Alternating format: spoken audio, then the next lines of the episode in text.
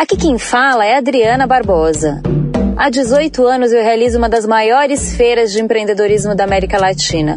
Mas nunca foi sobre ser grande. É sobre dar força para os pequenos negócios, como a Superget, que para oferecer tranquilidade para o seu negócio não vai aumentar o preço da máquina. E há mais de um ano também congelou as taxas, 2% no débito e no crédito, com dois dias para receber. Além disso, está lançando junto comigo o podcast Superar com dicas e histórias de empreendedores que acreditam na força dos pequenos. Isso é consistência e compromisso com você. Para saber mais, acesse superget.com.br. O que a gente pode fazer por você hoje, Santander. Direto da Fonte, com Sônia Rassi.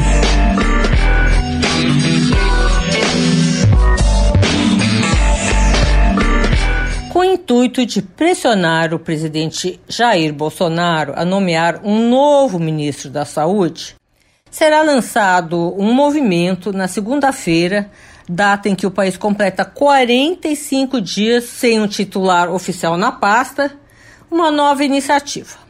Essa nova iniciativa se chama Cadê o Ministro? Ela é promovida pela Cause, dos sócios Rodolfo Witz Cutila, Leandro Machado e Mônica Gregory. E também vão puxar um tuitaço no dia. Não se sabe se vai adiantar muito pressionar Bolsonaro para qualquer coisa, menos ainda para nomear um novo ministro da Saúde. Sônia Raci, direto da Fonte, para a Rádio Eldorado.